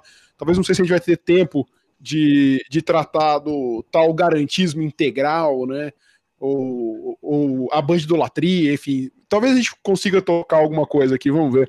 Mas ainda sobre, sobre esse ponto, a diferença entre juiz penal e juiz civil, algo muito interessante é, que a doutrina em geral defende é que o juiz penal ele deve ser garantista porque o bem jurídico a ser tutelado ou discutido é, no âmbito daquele processo diz respeito diretamente à liberdade do réu. Né? Enquanto o, o juiz civil ele não debate sobre liberdade. O, a discussão ali, bem, os bens jurídicos são outros, via de regra, bens jurídicos patrimoniais. Então, daí é que as partes têm direito a uma tutela adequada, tempestiva, efetiva e justa. Esse, essa expressão, tutela, tutela adequada, tempestiva, é, efetiva e justa, é um, é um enunciado performático flagrante nos termos austinianos, né? De acordo com a doutrina de John Austin, porque ele muito mais realiza do que explica alguma coisa. E, e é utilizado como é, o pressuposto para o juiz atuar em favor da defesa de determinado interesse. E é um interesse pré-eleito, é um interesse previamente estipulado que é uma quebra de imparcialidade aqui gravíssima, porque por vezes o juiz vai atuar em favor de alguém, e a gente quebra a imparcialidade objetiva propriamente, o que nós chamamos de impartialidade, né? Os italianos vão chamar de terzietà. É, e, e, esse é um, é um problema flagrante, porque o próprio argumento dos defensores da diferença entre o juiz penal e o juiz civil, eles entram numa própria incongruência de consolidade do próprio papel do juiz e do próprio processo. E aí que você pergunta para ele, meu amigo, mas conceitue processo para mim então, que você não vai saber responder. Fala aí, Igor. Uh, é, esse eu acho que é um ponto que, que ainda nós estamos caminhando a, a passos curtos para construir, porque a, a, expressão, a linguagem, ela já está muito consolidada, né? Falar em processo civil, processo penal, processo de trabalho, e, e acho que também aqui o garantismo processual tem sido decisivo para revelar que não há uma diferença. O processo é, é único, é um só, do ponto de vista constitucional, o que o Eduardo comentou, nós temos são procedimentos construídos de modo distinto a partir do direito material. Duas coisas que eu, que eu queria acrescentar aqui são as seguintes. Bom, primeiro, que se a gente for pegar o, o procedimento padrão, o procedimento comum, que, que, cuja estrutura nos, nos é herdada, é, foi herdada do, do, do procedimento da, ainda do, do, direito canônico, da jurisdição eclesiástica, quando é, exercia a jurisdição também em matérias de família, sucessões, etc. Né? Esse, essa estrutura de procedimento comum ela, é, ela é praticamente igual no procedimento penal, no procedimento trabalhista, no procedimento civil. O que, o que, que acontece? São essas especificidades que vão sendo colocadas, mas em qualquer um desses procedimentos cuja função uh, jurisdicional, que ao final será constatar ou não a existência da situação de direito material afirmada, eles são procedimentos divididos em uma fase de postulação, uma fase de saneamento, uma fase instrutória e uma fase decisória. Então, isso já mostra como o próprio procedimento que é construído a partir da Constituição, ele vai ter algumas distinções, mas são pequenas distinções ligadas ao direito material. E me parece que essa distinção do juiz civil e do juiz penal, ela também tem a, a, a sua razão de, de, ser, não a distinção, mas essa, esse mito de que existe a distinção, um é mais ativista, o outro é mais garantista, porque a doutrina do procedimento civil, os processualistas civis, como se costuma dizer, eles historicamente estiveram preocupados em estudar procedimento. Se a gente for analisar os, os, os grandes autores, aqui a gente não, não, é uma crítica a determinada doutrina, mas é algo histórico. Os grandes autores sempre estiveram preocupados em estudar procedimento no âmbito civil. E no procedimento penal, a gente já nota o contrário. A preocupação da, da, da procedimentalística penal sempre foi muito mais voltada a estudar o direito constitucional, ou seja, genuinamente o processo. A garantia em si, né, Igor? Exatamente. Então, assim, se a gente for fazer. Porque, claro, no, no âmbito do procedimento penal também tem outros assuntos, outros pontos. O, o, advogado no procedimento penal, ele acaba sendo um advogado muito mais voltado a, a defender o indivíduo frente a, a, a, enfim, defesa da liberdade individual. Mas o processo em si é visto ali como uma garantia, porque historicamente os procedimentalistas penais estiveram mais preocupados em estudar Constituição e processo e não procedimento. No âmbito do procedimento civil sempre foi o contrário. Né? Claro que com exceções, também, isso foi girando essa, essa ideia torta de que em um caso o juiz é mais ativista, o outro é menos, um é mais garantista, outro é menos, quando na verdade isso é uma grande aberração. É. E aí, que... Fala, é, Matheus. E aí, o, o, interessante é o seguinte, é que quando você estuda os autores da, dos procedimentalistas penais, você observa uma preocupação inicial em estabelecer qual é o modelo processual é, adotado no Brasil, né? se seria um modelo é, garantista ou se seria um modelo é, garantista, leia-se acusatório, né? ainda que impuro, ou se, ou seria um modelo misto. Então, para a compreensão do modelo, os autores olham para a Constituição, aquilo que a Constituição estabelece. E aí, claro que, considerando que o Código de Processo Penal brasileiro ele é de 1941 e, e, e foi inspirado né, no, no Código Rocco, né, da Itália fascista, é, naturalmente que ele tem uma série de ranços inquisitivos ou inquisitoriais, mas a preocupação que salta, que você observa dos autores de processo penal, é justamente é, é, verificar, inclusive, o que, que foi recepcionado, o que, que não foi. Ao passo que, quando você vai para os procedimentalistas civis, todo, todo o estudo e toda a preocupação em relação ao modelo processual, ela se concentra no código, ela não vai para a Constituição, a tal ponto dos autores terem vários autores, e isso aqui é, a gente poderia nominar aqui, mas foram vários os autores que, com o advento do Código em vigor, de 2015, disseram que o modelo processual foi alterado. Ora, como assim? Né? Além mudando, mudando modelo de processo, brincadeira. É, é como se a, se a legislação infraconstitucional ela, ela pudesse alterar um modelo que é constitucional. Então, começou-se a bandeira de que seria um modelo cooperativo ou que seria um modelo comparticipativo, mas onde é que está isso na Constituição? É, essa é uma pergunta irrespondível também. É, meus amigos, a gente está já caminhando para o final aqui, poderíamos falar ainda muita coisa é, sobre o garantismo, um assunto, para a gente particularmente, é extremamente empolgante, né? A gente teria assunto para ficar aqui mais umas oito horas, certamente.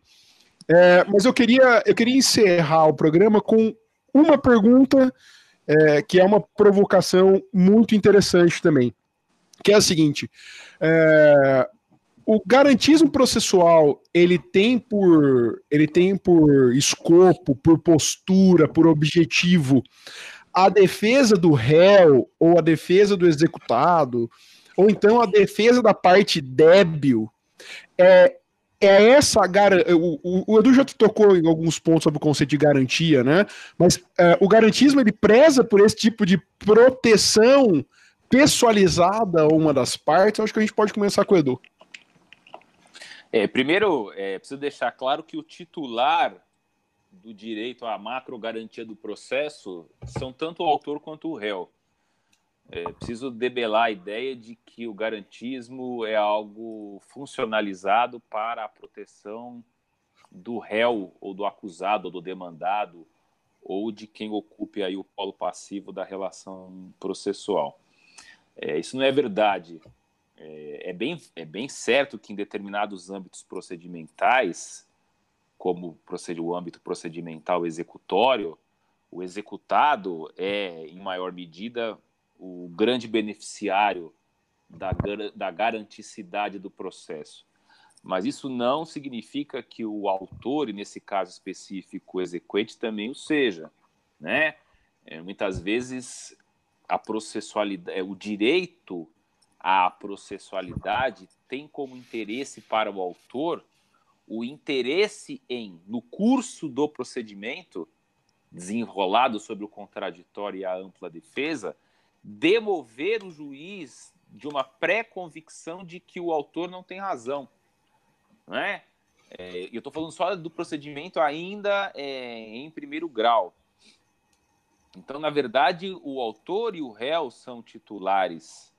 É, até porque muitas vezes, por conta de desrespeito a garantias fundamentais, o autor pode ser prejudicado, muitas vezes, com uma sentença extintiva ou com uma sentença desfavorável de mérito. Então, isso mostra que a garanticidade do processo serve tanto ao autor quanto ao réu. E isso não é diferente no procedimento penal. A gente precisa tomar cuidado, porque, embora o Ministério Público seja um órgão de acusação, uma criação artificial, para que se evite que o próprio Estado que acuse julgue, né?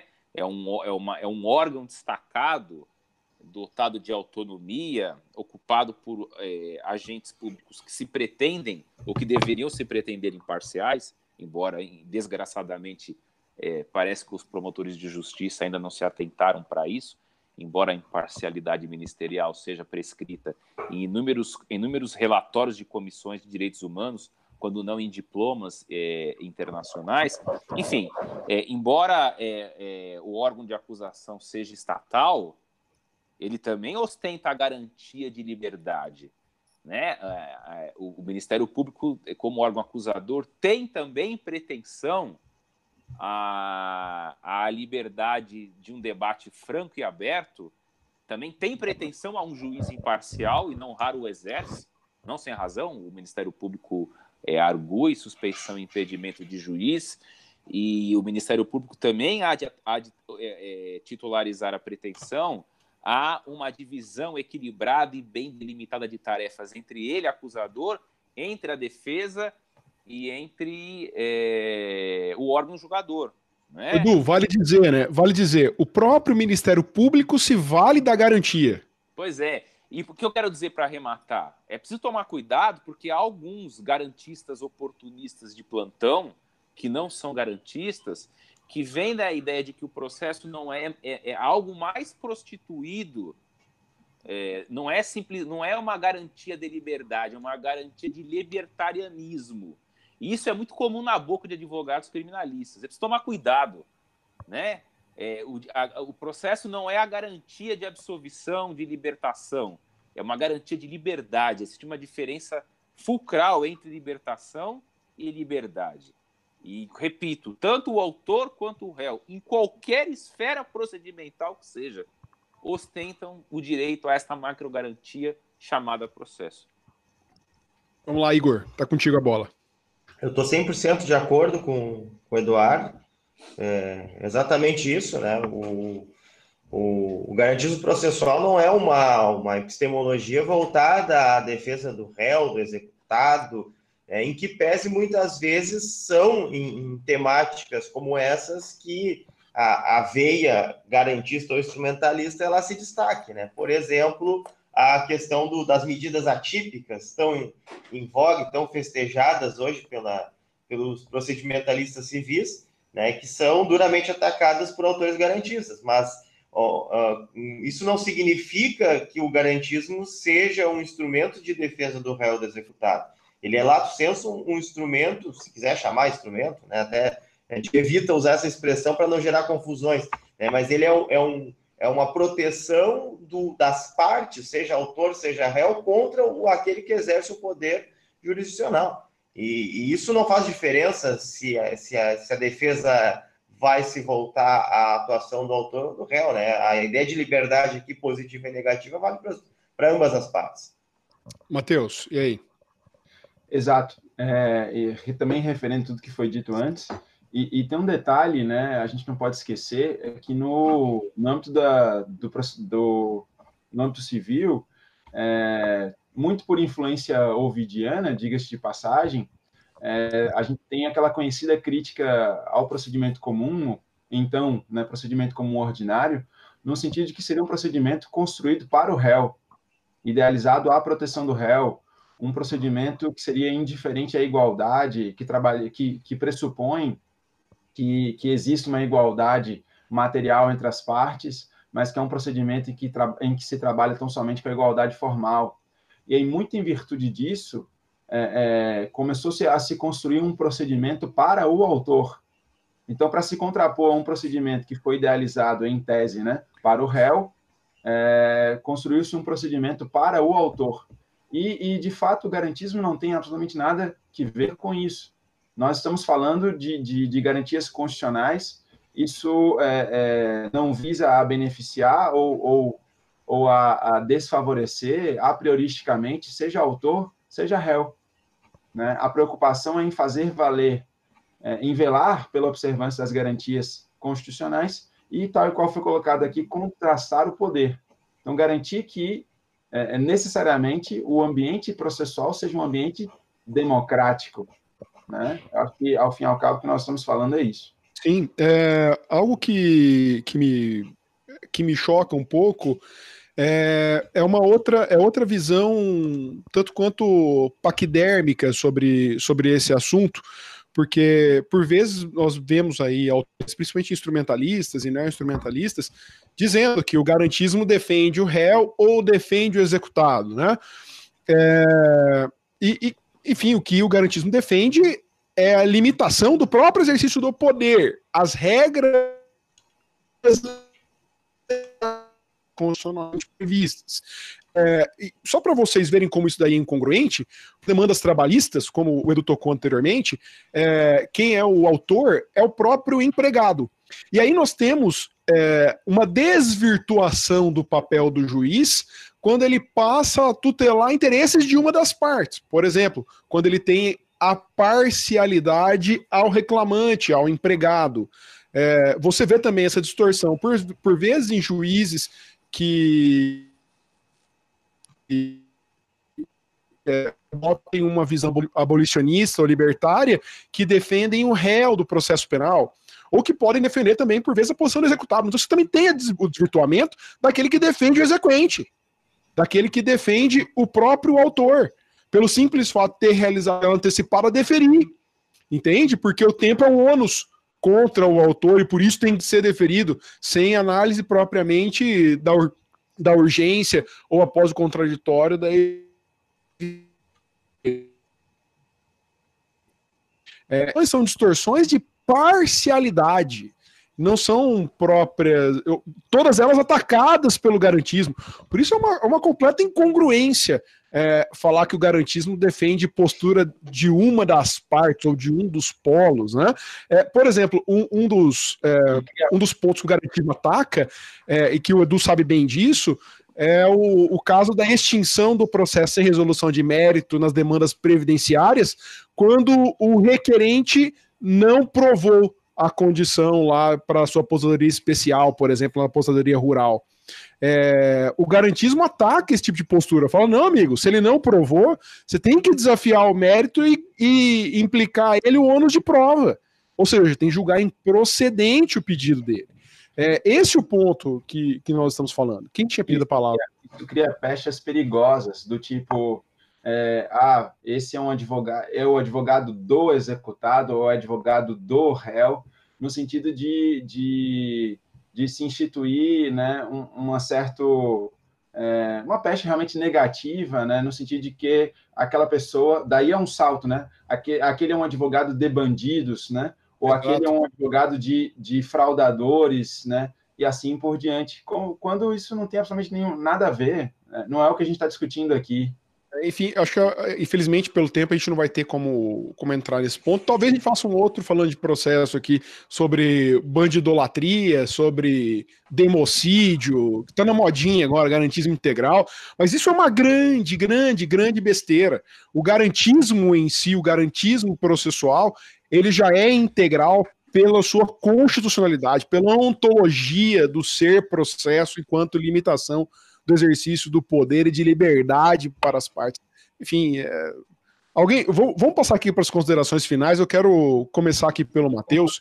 Um. É, agradecer imensamente a sua presença, meu amigo, da dedicação do seu tempo é, para o nosso programa. Foi um prazer tê-lo aqui, meu velho amigo. A gente fala todo dia, mas aqui no, no Falando de Processo foi um grande prazer. Foi o seu primeiro, não foi, Matheus? Foi meu, foi meu primeiro, é verdade. A gente já tentou marcar isso há, muitos, há muito tempo, desde que o Falando de Processo né, é, existe, já são anos né, desse, desse programa idealizado por você, que é um verdadeiro sucesso, então lhe parabenizo por isso. É, Para mim é um prazer estar debatendo um tema que eu, que, eu, que eu tenho tanto apreço e que foi o tema ao qual me dediquei né, no doutorado, mas mais detidamente. Um tema para o qual eu me despertei é, há poucos anos. Né, eu, eu sempre gosto de, de destacar isso. Toda a minha formação ela foi instrumentalista ao longo da graduação, ao longo do mestrado ela também foi. Quando quem eu... nunca? Que, quem Exato. nunca que atira a primeira pedra? Exato. E, e, eu fiz uma virada pouco antes de entrar no doutorado, eu fiz uma virada tendo contato com, com, com as ideias do, do Eduardo, do Glauco, e depois é, mergulhando né, na doutrina estrangeira que cuida do tema.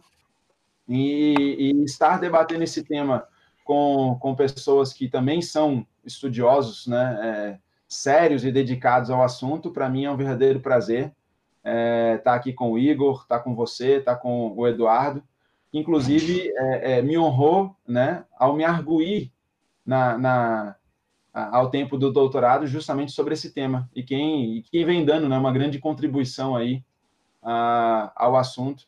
É, todos nós aqui, mas é, muito, muito seguros aí na, nos passos aí do, do Eduardo, né? Sem dúvida. Então, um Isso abraço aí. a todos e foi um prazer. Obrigado, Matheus. Um prazer tê-lo aqui. Igor, também foi o seu primeiro, se não me engano. É, não, foi o primeiro, tenho certeza, mas é, a gente conversa quase todos os dias. É uma alegria tê-lo aqui no Falando de Processo, principalmente é, pela, pela pessoa especial que você é e pelo grande doutrinador que vem demonstrando pelos textos brilhantes que nos apresenta, nos apresenta principalmente a partir da sua virada garantista também. É um prazer imenso tê-lo aqui, meu amigo.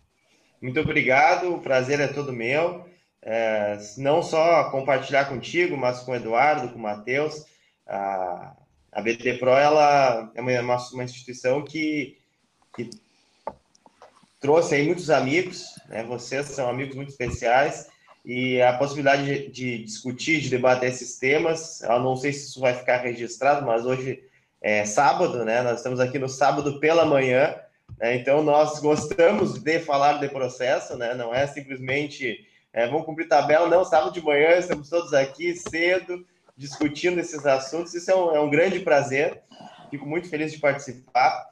E, e tomara que esse, que esse programa, assim como os, os demais que, que virão, essa nova fase do Falando de Processo, eles sirvam também para, digamos assim, salvar outras pessoas do, do viés instrumentalista, né? Eu brinco em, em, sala de aula, em alguns lugares, que, que é quase aquela conversa da pessoa que está no encontro de, um, de alcoólicos anônimos, alguma coisa assim, e começa a falar, né? Olha, um dia eu já fui eu era instrumentalista, faz tantos dias que eu não sou mais, é, é bombardeado todos os dias com decisões instrumentalistas. Igor, na plaquinha do meu, na plaquinha, eu tenho uma plaquinha no meu gabinete que eu coloco lá é, há 725 dias sem instrumentalismo. então, é, é, é o, e, o, que eu acho que está sendo, sendo feito aqui pela, pela BD Pro, mas principalmente pelas pessoas que, que abraçaram o garantismo processual, é, é justamente disseminar uma, uma nova linha de pensamento, uma outra linha de pensamento né, que passou a incomodar e, e tem incomodado aquilo que sempre foi a doutrina hegemônica no Brasil.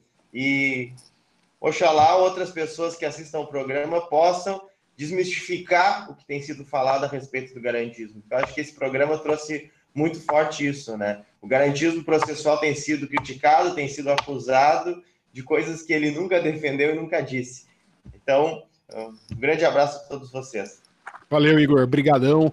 E eu quero deixar aqui também um abraço especial para o meu amigo Eduardo. O Edu Acho que já é o terceiro programa do Edu, ou quarto, sei lá. O Edu já é um frequentador assíduo aqui do Falando de Processo, mas é a primeira vez que nós falamos especificamente sobre garantismo, né, Edu?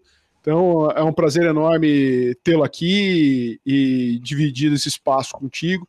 Agradecer é, a sua disponibilidade e para os três, eu já digo que o falando está sempre aberto. Já temos um compromisso, antes de passar a palavra para Edu, já temos um compromisso para falar sobre instrumentalismo. Depois a gente marca a data. Edu, muito, muito prazer ter você aqui, viu?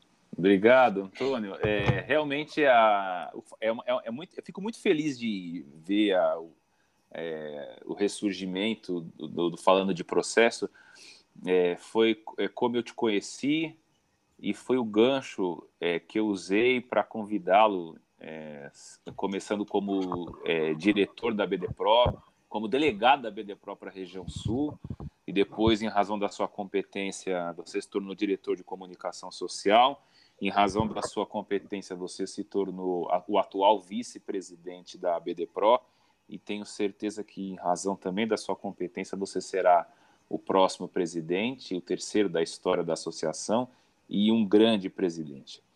É, fico muito feliz de encontrar aqui grandes amigos nesse sábado é, aprazível, é, especialmente o, o Matheus e o Igor. E aqueles que nos ouvem, é, certeza de que vocês ouviram, ainda que não concordem, é, que vocês ouviram pessoas com uma honestidade intelectual a toda a prova. Não é fácil você ter feito uma carreira de professor de processo e beirando os 40 anos, um pouco mais ou com um pouco menos, ter de se reconstruir do zero e reconhecer que passou 40 anos da sua vida equivocado, né? Que você aprendeu o processo de uma maneira errada, que você se iludiu com o canto da sereia de alguns autores que são best-sellers e que você agora a partir de hoje vai defender ideias que não são bem-vindas para pessoas que não querem te ouvir e a um público que não sabe muito bem as premissas das quais você parte. Isso é para poucos. Se refazer do zero e dizer eu passei 40 anos dizendo coisas que não, hoje com as quais eu não concordo, isso é para poucas pessoas. E eu, graças a Deus, é, tenho a honra de dividir essas ideias e hoje esse espaço com pessoas tão inteligentes, com pessoas tão honradas e com pessoas que são é, indobráveis à pressão do mundo editorial, à pressão dos convites sedutores aos principais congressos de processo, porque as pessoas não querem nos ouvir. E não querem nos ouvir porque a gente tem que dizer para elas que elas mentem há muitos anos e muitas vezes não sabem que estão mentindo. É, com isso eu agradeço a oportunidade, um abraço a todos, muito obrigado e até uma próxima, se Deus quiser. Valeu, meus amigos. Nós vamos encerrando aqui o nosso falando de processo 26, tratou do tema o que é o garantismo processual.